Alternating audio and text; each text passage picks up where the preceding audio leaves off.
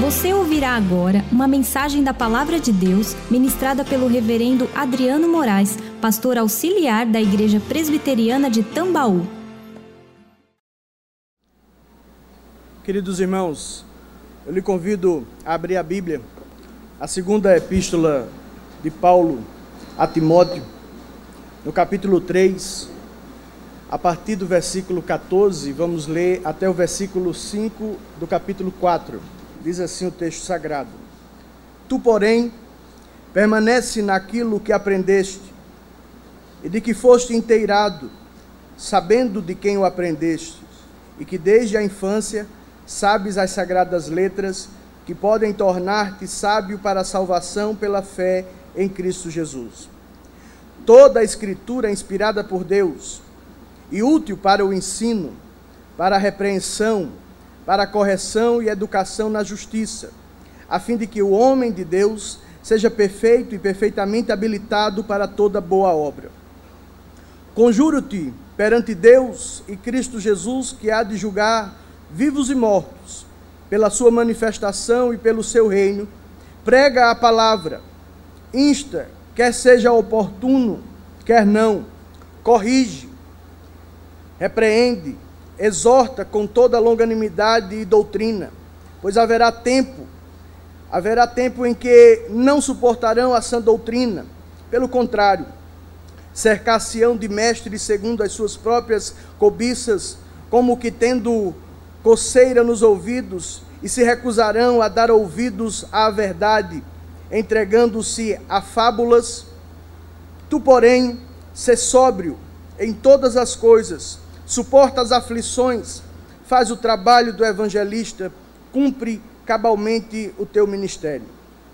Baixe sua fronte e peça que Deus fale ao seu coração nessa manhã, de tal forma que a sua alma seja alcançada pelo bondoso Deus, que você seja ensinado, corrigido, repreendido e, acima de tudo, fortalecido para que você e eu vivamos uma vida não segundo os nossos próprios preceitos, não segundo os nossos valores e projetos, mas segundo aquele que alcançou a nossa vida, que transformou a nossa história, que operou em nós o novo nascimento, o novo nascimento que homem nenhum pode operar, mas segundo a graça de Deus, mediante Jesus Cristo, fomos transformados para uma nova vida. Feche seus olhos e peça a Deus que fale ao seu coração.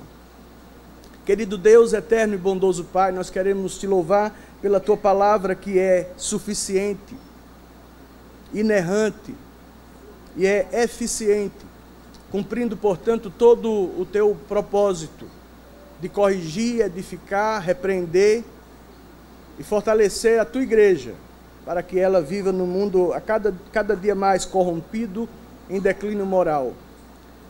Para que esse mundo olhe para a igreja que é sal e luz da terra, e reconheça o Senhor Jesus Cristo como Senhor e Salvador.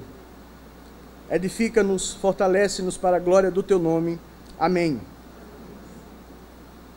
Adriano, o seu tio e a sua tia poderão vir aqui e comprar nessa mercearia tudo que estiver presente e disponível, sem nenhum centavo porque a palavra do seu tio e da sua tia vale mais do que dinheiro.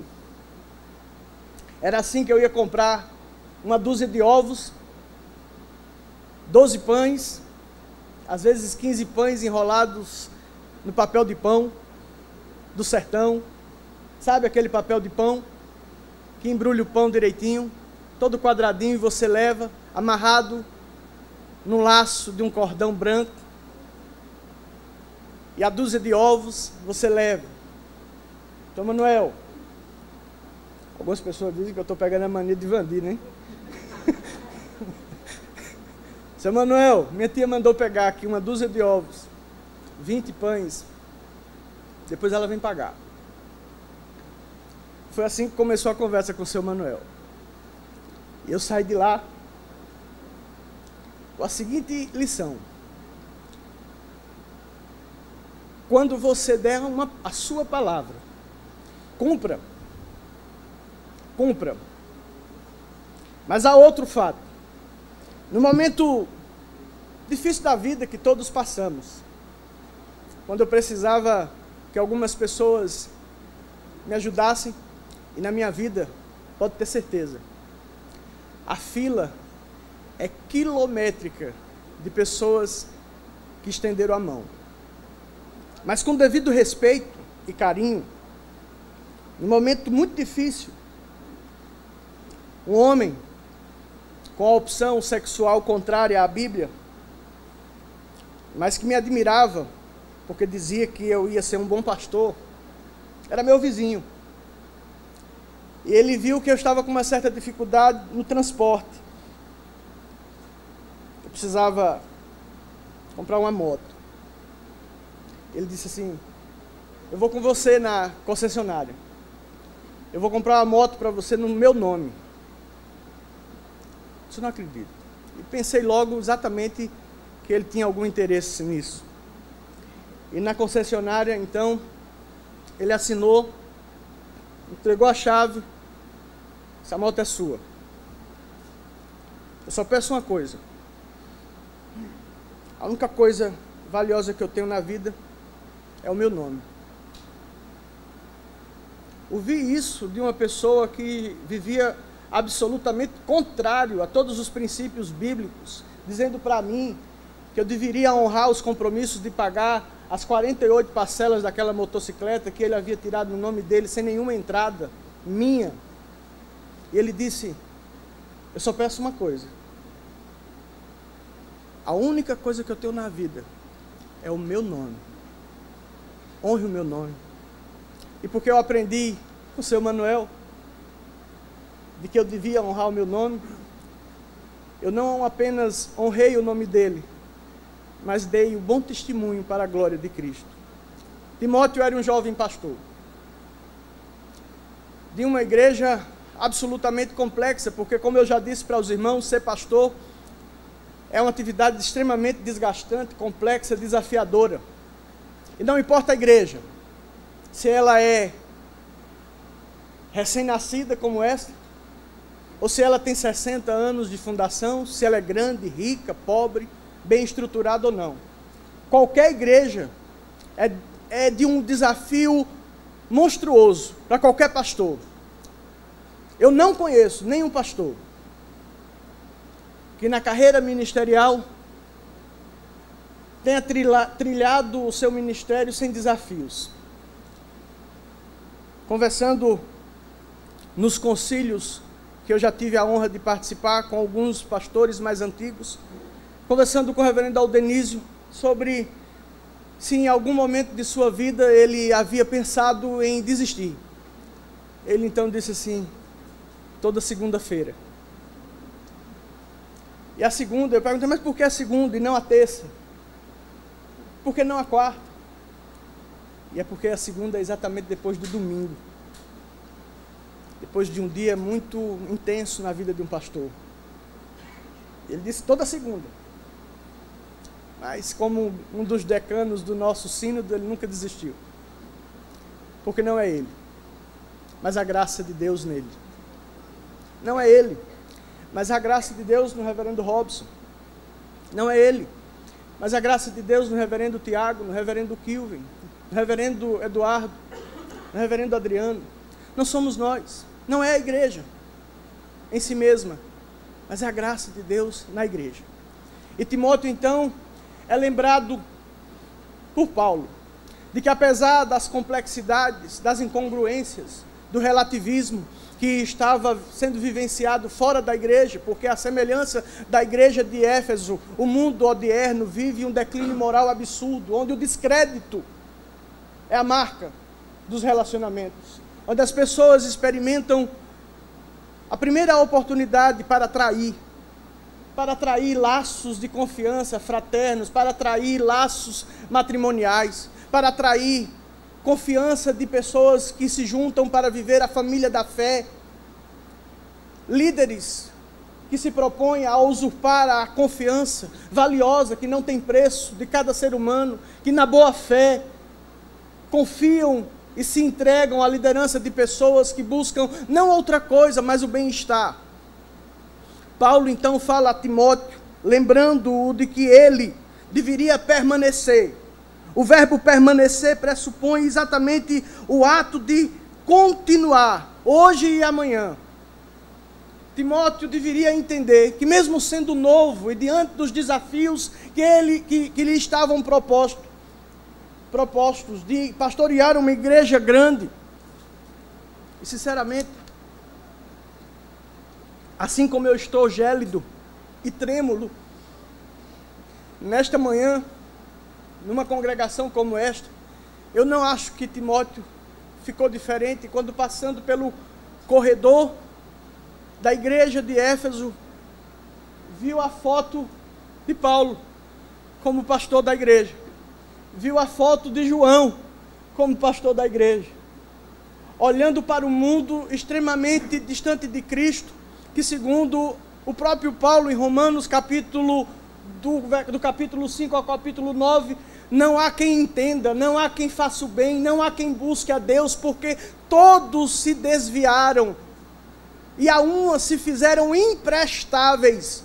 O verbo inútil é a imprestabilidade do ser humano caído sem Cristo. Paulo então diz: Tu, porém, permanece naquilo que aprendeste e que, e que foste inteirado, sabendo de quem o aprendeste e de que desde a infância sabes as sagradas letras. Lamentavelmente, como muitos jovens de hoje, Paulo não, Timóteo não teve a presença do seu pai, mas Lloyd e Eunice foram as encarregadas de educar Timóteo na palavra de Deus, que era o Velho Testamento. Então Timóteo conhecia a palavra de Deus.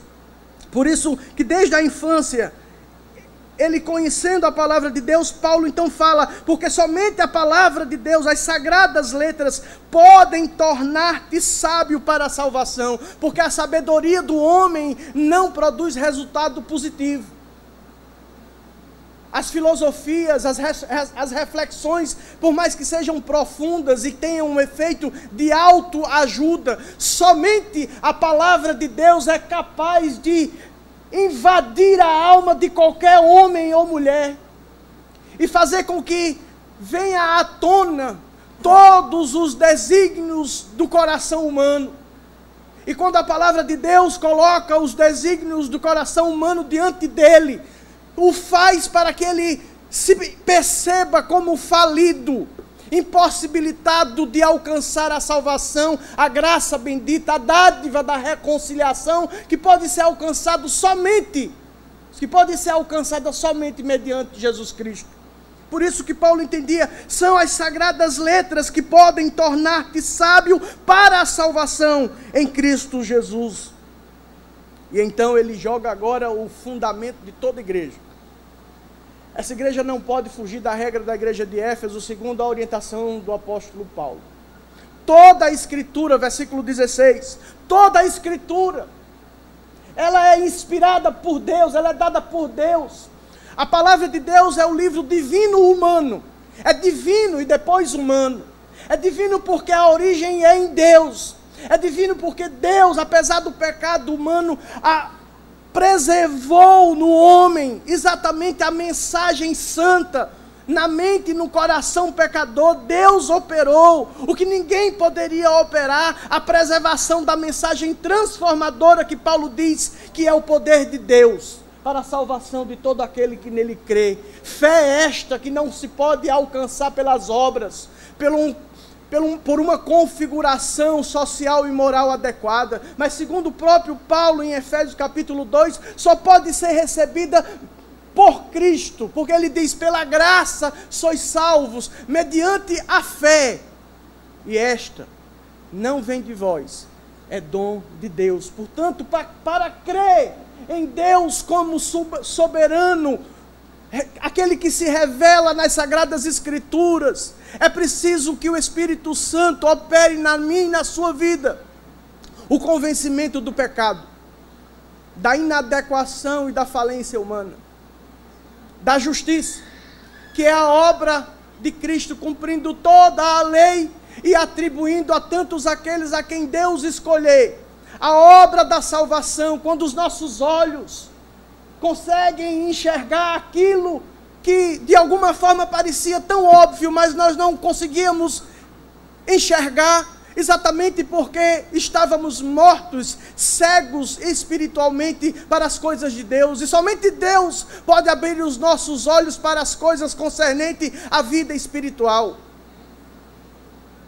Toda a Escritura tem a utilidade para o ensino, para a repreensão, para a correção, para a educação na justiça. E aqui eu encontro exatamente os três elementos, as três características da igreja. Uma igreja ela só será relevante. A igreja presbiteriana do Alto Plano só será relevante. O ministério do reverendo Adriano só será relevante nesse bairro, nesta cidade não pela estrutura, não pela tecnologia, não pelos recursos, não pela quantidade de pessoas, mas pela relevância que estas pessoas farão pelo poder da palavra de Deus. Nós encontramos aqui o primeiro elemento que caracteriza uma igreja: a pregação fiel da palavra de Deus. Este lugar, este pequeno lugar, ele não pode ser ocupado por entretenimento. Nós não nos reunimos para nos entretermos de nenhuma forma, de nenhuma maneira, mas para pregar aquele que nos chamou das trevas para a sua maravilhosa luz.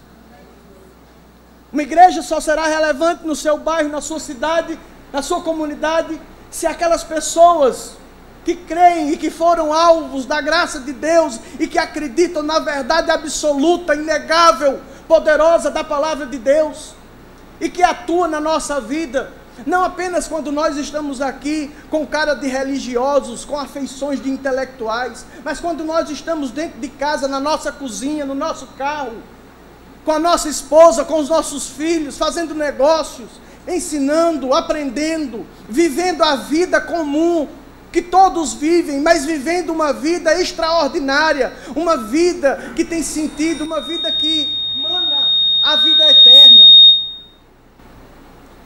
a manifestação daquilo que Cristo diz, que quando nós somos alcançados, em nós uma fonte jorra para a vida eterna. As pessoas precisam enxergar em nós a palavra de Cristo. O primeiro elemento da marca da igreja é a pregação fiel das Sagradas Escrituras. A igreja presbiteriana de Altiplano estará fadada ao fracasso o ministério do reverendo Adriano estará fadado ao fracasso. Se não houver um compromisso absoluto, irrestrito e inegociável com a palavra de Deus, ela não será relevante. O reverendo Adriano será um gestor, um gerente, um líder, talvez com algumas prerrogativas, mas ele não viverá o propósito de Deus na vida dele. Toda a Escritura é inspirada por Deus. E por isso ela tem o propósito de ensinar, porque o Evangelho transforma e ensina o caminho que o homem deve seguir. Quando o Senhor Jesus disse: Eu sou o caminho, a verdade e vida. Caminho, verdade e vida, que fazem parte do processo de construção de todas as pessoas, porque todos nós estabelecemos projetos, caminhos, acreditamos em verdades, princípios e buscamos uma vida que faça sentido. Somente Cristo pode ser para nós um caminho seguro, a verdade inegociável e a vida eterna que só Ele tem para nos dar. Mas o segundo aspecto que a palavra de Deus é e que faz parte da marca da igreja é que ela repreende e corrige. A, é a repreensão, a repreensão, o verbo repreender e corrigir aqui está exatamente relacionado àquilo que o versículo 2 do capítulo 4 propõe. A correção tem um ato de ação contínua e crescente. Achar falta em, pela palavra, reprovar, expor, refutar, admoestar, castigar e punir. Portanto, a segunda marca da igreja é a, a manutenção da disciplina. Você não está aqui porque você é de um estirpe, porque o seu dízimo é extraordinário. Você não será bem tratado porque o seu dízimo é maior ou porque você tem títulos. Você será bem tratado porque você é servo e serva do Senhor. Você será amado, você será pastoreado. Mas uma igreja relevante no mundo de hoje é aquele que garante, é aquela que garante a manutenção da disciplina. Se você, portanto, sair fora da vontade de Deus, esse pastor que vos fala irá lhe procurar. E não importando o valor do seu dízimo, nem a sua estirpe, nem o seu sangue azul, nem a sua simpatia, muito menos a sua amizade, eu vou cumprir o meu ministério. Eu devo cumprir o meu ministério. Eu vou lhe repreender. E se a, se a repreensão não for suficiente, eu vou lhe chamar a ordem. Se chamar a ordem não for suficiente, você será disciplinado. E você terá que se, se submeter à disciplina e autoridade espiritual que está sobre você. Mas tem mais. Não é só você que está submisso e passivo de ser disciplinado. Eu estou. Porque existe sobre mim um presbitério, um concílio, que supervisiona a minha piedade, a minha vida espiritual, a coerência daquilo que eu prego com aquilo que eu vivo. E se eu sair do trilho, assim como você, eu serei disciplinado. Eu deverei sofrer a disciplina, a correção. Sabe por quê, irmãos? Porque esta é a marca da igreja. É a disciplina. Se a igreja presbiteriana de, de altiplano não tiver compromisso com a manutenção e a aplicabilidade da disciplina do Senhor, que é prescrita na palavra do Senhor, ela estará fadada ao fracasso. Mas a segunda marca, a terceira marca de uma igreja, é a administração correta dos sacramentos. É quando nós somos fortalecidos para uma viva esperança. A esperança que não morre porque ela ressuscitou. A esperança que nos faz cantar e proclamar Maranata. Ora vem, Senhor Jesus e a cada primeiro domingo ou segundo domingo do mês somos fortalecidos pelos elementos que por si só não possuem valor nem poder algum, mas sobre aquilo que eles estão revestidos. A nossa fé é fortalecida. E portanto, para terminar, Paulo então diz no versículo 1 do capítulo 4, diante dessas verdades fundamentais existentes nas Sagradas Escrituras, Paulo diz: Conjuro-te afirmo, chamo a sua atenção perante Deus e Cristo Jesus, que há de julgar os vivos e os mortos, pela sua manifestação e pelo seu reino. Prega a palavra, insta, quer oportuna ou não. A igreja não pode esperar o momento certo para pregar. Porque o momento é hoje, é agora, não importa as circunstâncias. Chova ou faça sol. Chova ou chova canivete a igreja não deve se preocupar com a sua, com o que vai acontecer com ela, porque ela está guardada nos braços de Cristo. E então Paulo mais uma vez diz: prega a palavra, seja oportuna, quer não, corrige. E a correção é a disciplina, aplica a disciplina, repreende. O verbo repreender é exatamente acusar, repreender e admoestar, não segundo os meus critérios e os meus valores, mas segundo os critérios e os valores bíblicos que nos confrontam e nos fazem com que e fazem com que nós voltemos à palavra de Deus que é central. Talvez eu esteja plagiando, porque hoje quando você pronuncia alguma verdade, de repente o cara diz assim, isso é de John Piper. Isso é de MacArthur. E todas as grandes frases já têm dono, já estão patenteadas e parece que você não pode falar. Mas eu vou ousar plagiar John Piper e dizer que a minha palavra, como pastor, só tem validade quando ela está de conformidade com a palavra de Deus. De tal forma que, se ela não estiver de conformidade com a palavra de Deus, ela deve ser rejeitada. Para que eu me ache ou para que eu me encontre fiel às Sagradas Escrituras. Repreende, exorta com toda longanimidade e com doutrina, ou seja, existe um modo, existe um conteúdo, existe uma maneira e existe um conteúdo inegociável, a doutrina bíblica, que é o ensinamento bíblico. Pois haverá tempo, versículo 3, em que não suportarão a sã doutrina, pelo contrário, cercar-se-ão de mestres segundo as suas próprias cobiças, ou seja, eles se deixarão conduzir por aqueles que fazem afagos aquilo que eles querem seguir, aquilo que, aquilo que eles querem ouvir. Se você quer ouvir autoajuda, eu lhe, eu lhe proponho, procure outro lugar. Você não vai ouvir mensagem de autoajuda. Porque a única coisa que será proclamada aqui é o Evangelho bendito.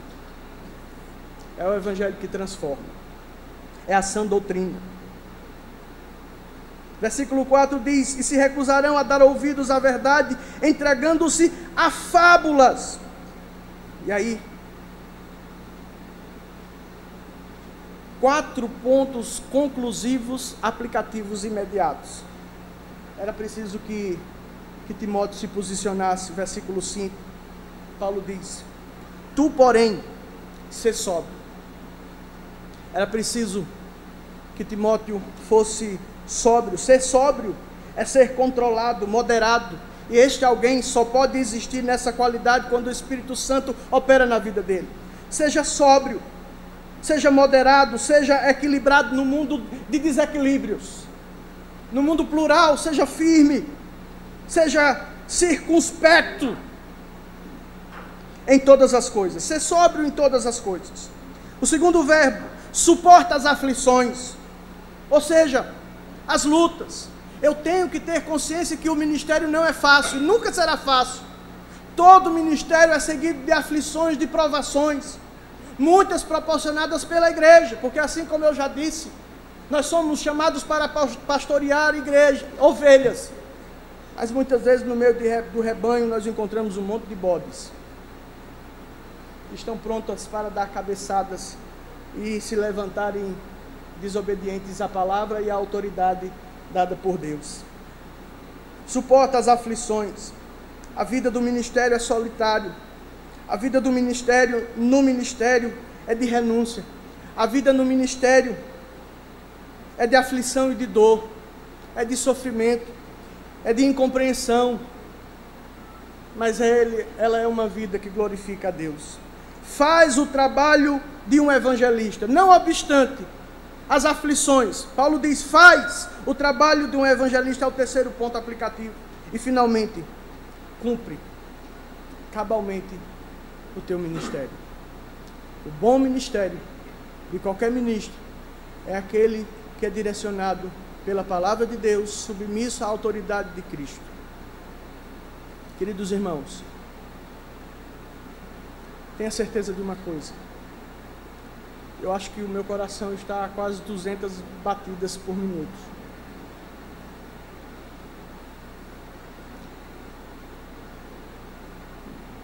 Ser pastor não é fácil, mas é a atividade mais gloriosa da face da terra. Nunca será fácil. Como nenhuma atividade humana é fácil. Como estar casado não é fácil. Mas para todo aquele que vive em Cristo, ele é capacitado por Cristo para viver a vontade de Deus. Você é luz. Você é sal. Isso não é uma possibilidade, isso é uma certeza. Porque a luz de Cristo brilhou na sua vida, a luz de Cristo brilhou na minha vida. O Espírito Santo habita na minha e na sua vida, e portanto ele age nos capacitando para no mundo decaído vivermos a glória de Cristo e pregarmos aquele que nos chamou das trevas para a sua maravilhosa luz. Eu encerro esse sermão dizendo Vamos juntos proclamar a glória de Deus. Vamos juntos pregar o Evangelho. Vamos juntos cuidar da manutenção da disciplina do Senhor. Vamos juntos sermos fortalecidos na graça e no poder do Senhor. Que Deus nos ajude. Que Deus conceda tantos anos assim o Senhor queira, antes dele voltar, a igreja presbiteriana de Tambaú, a igreja presbiteriana de Altiplano, a igreja presbiteriana do Gaiso. Que Deus nos fortaleça. Deus fortaleça a sua família, seus negócios, sua saúde, seu corpo, tudo isso, para que nós estejamos prontos para vivermos para a glória do nome daquele que nos chamou. Amém? Que Deus nos ajude. Você encontrará mensagens como esta, além de outros conteúdos e informações, nos canais oficiais da Igreja Presbiteriana de Tambaú no Facebook, Instagram e YouTube. Deus abençoe sua vida.